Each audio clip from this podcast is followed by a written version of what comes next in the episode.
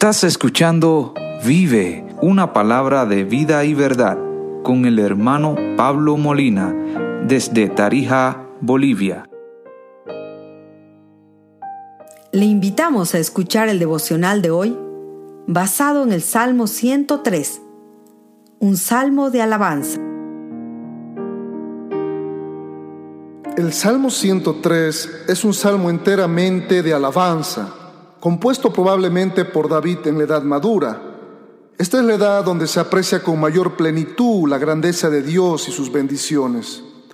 Tal vez que luego del Salmo 23, el Salmo 103 es el que más ha inspirado poemas y canciones de alabanzas a Dios a lo largo de la historia.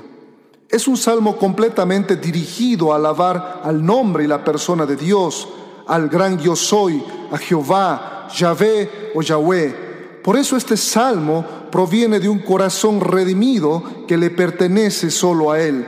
Y por eso son los hijos de Dios, los creyentes, los redimidos por la fe en Jesucristo, quienes pueden cantarlo, repetirlo y meditarlo con mayor profundidad porque son ellos quienes son conscientes de las verdaderas bendiciones de Dios en sus vidas, comenzando por Cristo Jesús y el beneficio inmerecido de la salvación, de la provisión y de su presencia constante a través del Espíritu Santo, como veremos a lo largo de este devocional. Así que con base a este salmo, veamos tres llamados a la alabanza y adoración a Dios que pueden transformar nuestra vida. Veamos el primer punto, alabanza personal, un llamado interno a alabar a Dios. Este punto abarca los versículos del 1 al 5. Así que comienza así el versículo 1 de este Salmo 103. Bendice, alma mía, a Jehová. Esta alabanza y adoración es genuina, es personal, brota de un corazón agradecido, Aquí David se habla a sí mismo, habla su alma y la manda, le ordena alabar a Dios. Si algo podemos hablar a nosotros mismos es a nuestra alma, sobre todo en este tiempo, es decirnos a nosotros mismos, alaba y bendice su santo nombre. Este tipo de alabanza es una alabanza interna, no está motivada por expresiones o mandatos externos de alguien que te insta a alabar, no, sino que está impulsada por algo interno. No son las luces externas, no es la música, no es algo en el ambiente que te predisponga a hacerlo, a alabar a Dios. No, es una alabanza que nace de un corazón asombrado por Dios y agradecido con Él como le dijo Jesús a la mujer samaritana en Juan 4, 23 al 24, le dijo así, la hora viene cuando los verdaderos adoradores adorarán al Padre en espíritu y en verdad. Este es ese tipo de alabanza genuina, interna, que nace del espíritu y que es eh, sustentada y que está sustentada en la verdad.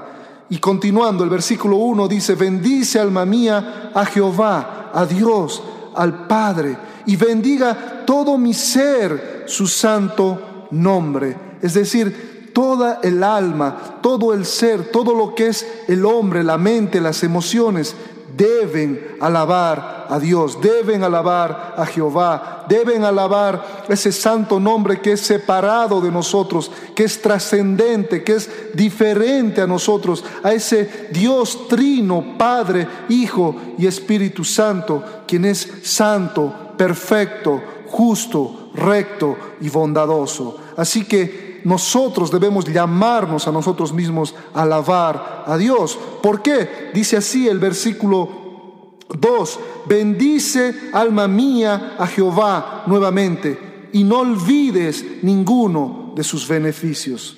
¿Por qué el salmista se llama a sí mismo a no olvidar ninguno de los beneficios de Dios? Pues porque los seres humanos somos proclives a olvidar. Tenemos una habilidad extraordinaria para olvidar las bendiciones y recordar las maldiciones. Olvidamos los beneficios y las cosas positivas que vienen de Dios o incluso de las demás personas, pero recordamos con mayor facilidad las pérdidas y situaciones negativas.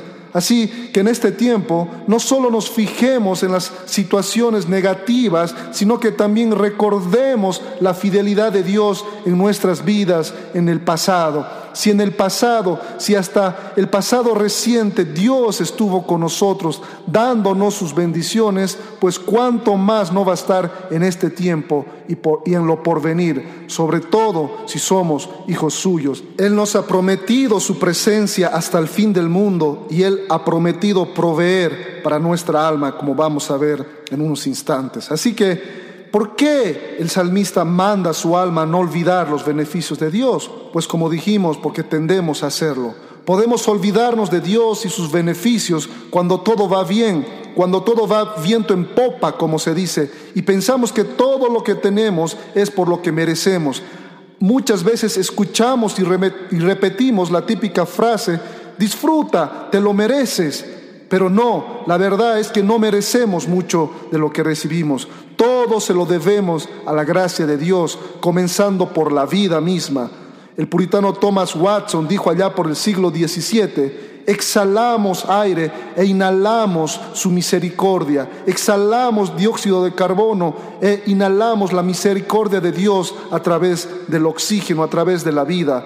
Por eso por esa tendencia a olvidarnos de Dios, Dios le instruyó a su pueblo Israel a no olvidarse de Él cuando entrasen a poseer la tierra prometida, según vemos en Deuteronomio 8, 11 al 20. Pero también algunas veces tendemos a olvidarnos de Dios y de sus beneficios cuando todo va mal. Entramos en una situación algo así como de autocomiseración y a veces hasta renegamos de Dios, pensamos que Él nos ha olvidado pero no, no es así. Si somos hijos suyos, Él nunca nos olvida. Por eso necesitamos más que nunca ordenar eh, a nuestra alma, decirnos a nosotros mismos, no olvide ninguno de sus beneficios. Ahora, ¿cuáles son sus beneficios? Vayamos al versículo 3, dice así, Él es quien perdona todas tus iniquidades. Es decir, Él perdona nuestros pecados. Él nos da la salvación. Nunca debemos olvidar que Él nos da la salvación de manera inmerecida. Cuando nosotros ponemos nuestra fe en Jesús y nos arrepentimos de nuestros pecados, Él nos regala el don de la salvación, como dice Efesios 2, 8 y 9, porque por gracia sois salvos por medio de la fe. Así que también en este versículo 3 del Salmo 103 dice en la segunda parte, Él es quien sana todas tus dolencias, todas las enfermedades que derivan y provienen del pecado, Él las sana. Y David las sabía muy bien porque Él las experimentó en su mismo cuerpo. Cuando Él dijo en el Salmo 32, luego de pecar con Betsabé, Él dijo, mientras callé se envejecieron mis huesos. Y luego en el Salmo 51, Él dijo, vuélveme el gozo de tu salvación. Así que si Dios nos ha sanado espiritualmente, emocionalmente como consecuencia del pecado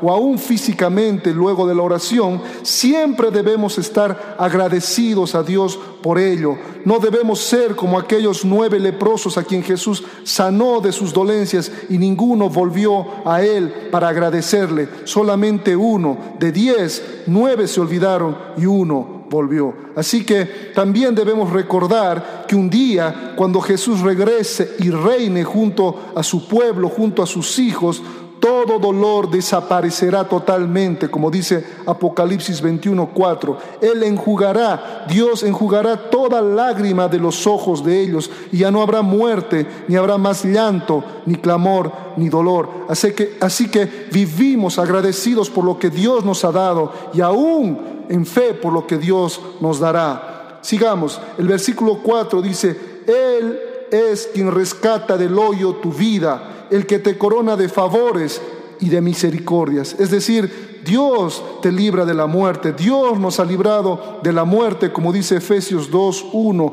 y Él os dio vida a vosotros cuando estabais muertos en vuestros delitos y pecados. Oh, qué gran bendición tenemos en Él. Él nos ha rescatado del hoyo del pecado, del hoyo de la muerte. Y es más, y te corona de favores y de misericordias. Es decir, no solamente te rescata, sino que, sino que también te corona de favores y de misericordias, así como cuando el buen padre recibió aquel hijo pródigo. No solamente lo recibió, sino que le puso su anillo, le coronó de favores y de misericordias. Es decir, Él te da más allá de lo que mereces o incluso piensas, aunque no estés consciente de ello. Por ejemplo, la bendición de su presencia, de su protección y de su, y de su cuidado. Qué grandes bendiciones tenemos cuando estamos en una relación de pacto con Dios.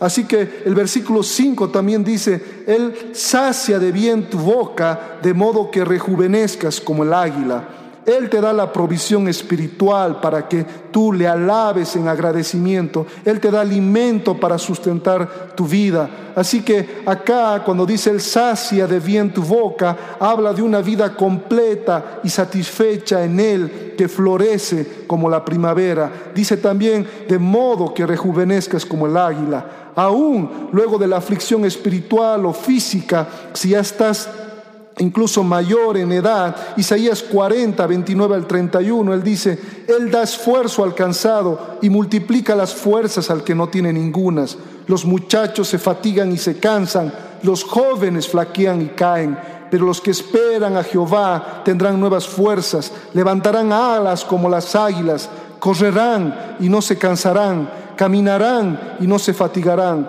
Así que en este tiempo di a tu alma, alma mía, bendice a Jehová. Comienza con alabar a Dios desde la profundidad de tu ser. Ahora pasemos al segundo punto, alabanza colectiva, un llamado externo a alabar a Dios que abarca de los versículos 6 al 18 y dice así, Jehová es el que hace justicia y derecho a todos los que padecen violencia sus caminos notificó a Moisés y a los hijos de Israel sus obras, dice el versículo 7. Acá David está llamando a los santos, está llamando a sus hermanos a bendecir a Jehová porque Él ha hecho justicia, porque Él ha hecho derecho a los que padecen violencia, porque Él no se ha escondido, sino que ha expresado su voluntad, su ley a Moisés y a los hijos de Israel sus obras. Ellos vieron las bendiciones de Dios. Ellos vieron la liberación de Dios de Egipto. Ellos vieron la provisión de Dios a lo largo de todo ese tiempo. Así que por eso David llama a alabar a Dios, porque él fue fiel en el desierto, él fue fiel en época de los jueces y él fue fiel en la vida de David. Por eso el, el versículo 8 dice así, misericordioso y clemente es Jehová, lento para la ira y grande en misericordia no contenderá para siempre, ni para siempre guardará el enojo, dice el versículo 9. Y el 10, no ha hecho con nosotros conforme a nuestras iniquidades, ni nos ha pagado conforme a nuestros pecados. Y el 11, porque como la altura de los cielos sobre la tierra, engrandeció su misericordia sobre los que le temen. Cuanto está lejos el oriente del occidente, hizo alejar de nosotros nuestras rebeliones. Esto suena muy similar a lo que dice el Salmo 133 cuando dice, ya, si mirares a los pecados, ¿quién, oh Señor, podrá mantenerse?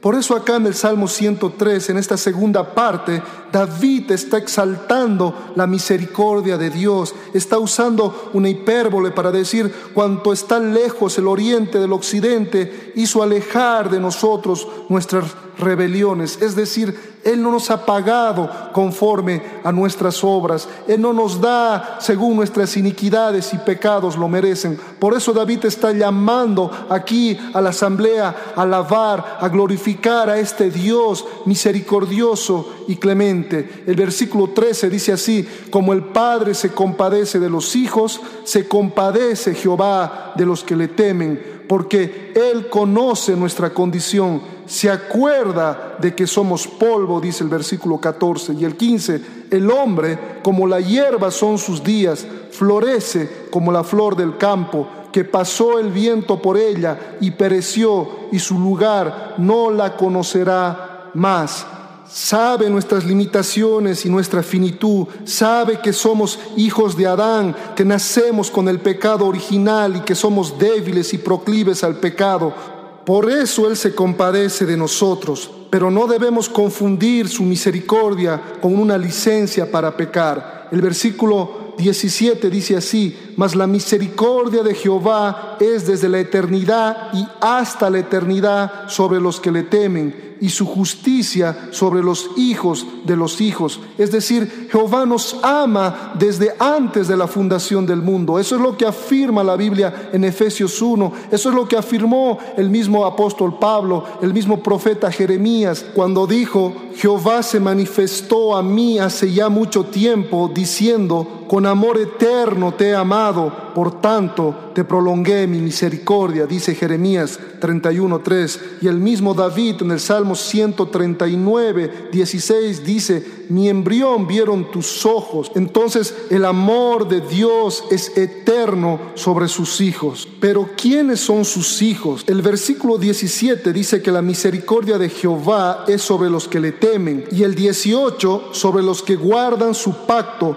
y los que se acuerdan de sus mandamientos para ponerlos por obra. Es decir, somos salvos por gracia, somos salvos solo por la fe en Cristo Jesús, pero la evidencia de que nuestra fe es verdadera es nuestra vida de obediencia. Somos salvos solamente por la fe, pero la fe que salva nunca está sola, sino que está acompañada de obediencia y de buenas obras que glorifican a Dios. Es decir, el hecho de que la misericordia de Dios se manifiesta sobre sus hijos no es una licencia para pecar, sino más bien es una motivación para agradecer por tanto amor, por tanta gracia, por tanta misericordia. Y eso nos impulsa a obedecer a Dios, a obedecer sus mandamientos, no como una condición para ser salvos, sino como la evidencia de que hemos sido redimidos por Él. Así que aquí David está llamando a la congregación, un llamado externo, a alabar a Dios por la misericordia dispensada y mostrada hacia su pueblo no solo debe ser una alabanza individual, como vimos en la primera parte, sino también debe ser una alabanza colectiva con los redimidos de Jehová. Así que ahora vamos a ir al tercer punto de este salmo, alabanza universal, un llamado general a glorificar a Dios. Vayamos a los versículos 19 al 22. Dice así, Jehová estableció en los cielos su trono y su reino domina sobre todos. Bendecid a Jehová, vosotros sus ángeles, poderosos en fortaleza, que ejecutáis su palabra, obedeciendo a la voz de su precepto. Acá David deja bien en claro que Dios es soberano sobre todo, que está en su trono en el cielo y que reina y domina sobre todo. Así que David en ese espíritu de alabanza en esa fervorosa adoración, no solamente se obliga a él a alabar a Jehová, ni llama a los redimidos a alabar a Jehová, sino que también aquí llama a los ángeles creados por Dios, que ejecutan obedientemente sus mandamientos, los llama a alabar a Jehová, como dice el versículo 21. Bendecid a Jehová, vosotros todos sus ejércitos, ministros suyos, que hacéis su voluntad, como dice Deuteronomio 4, 19. Es decir, toda la creación, todos los ángeles, todo el ejército de los cielos deben alabar a Jehová. Y el, y el versículo 22 dice, bendecid Jehová vosotras todas sus obras en todos los lugares de su señorío Wow, toda la creación debe alabar a Dios, a Jehová. Una escena muy similar a Isaías capítulo 6, cuando Isaías ve una visión de los serafines en la presencia de Dios y dice así, y el uno al otro daba voces diciendo, Santo, Santo, Santo, Jehová de los ejércitos, toda la tierra está llena de su gloria. Isaías 6, versículo 3. Es decir, todos sus ejércitos, todos sus ángeles, toda la creación debe alabar a Jehová, porque como dice Pablo en Romanos 11, 36, porque de Él y por Él y para Él son todas las cosas. A Él sea la gloria por los siglos de los siglos. Amén. Y acá, volviendo al Salmo 103, David culmina este salmo diciendo nuevamente, bendice alma mía a Jehová es decir, comienza este salmo diciendo, bendice alma mía a Jehová y cierra pronunciando las mismas palabras, bendice alma mía a Jehová. Si vamos a instar a los hermanos, si vamos a instar a otros a alabar a Jehová, admirar las grandezas de su gloria, pues debemos comenzar por nosotros mismos, por nuestra propia alma. Así que en este tiempo en particular yo te animo a recordar cada uno de sus beneficios, comenzando desde Cristo y la salvación. Alaba a Jehová, dite a ti mismo, alma mía, alaba a Jehová y no olvides ninguno de sus beneficios. Que Dios te encuentre alabándole y adorándole en cada momento, porque tienes más de diez mil razones para alabarlo con todo tu ser como bien lo expresa el autor y cantante Matt Redman, quien luego de una infancia dura, donde sufrió el suicidio de su padre y luego aún abusos físicos, él conoció al Señor y pudo componer esta canción y encontrar aún luego de su salvación diez mil razones para alabar a Dios.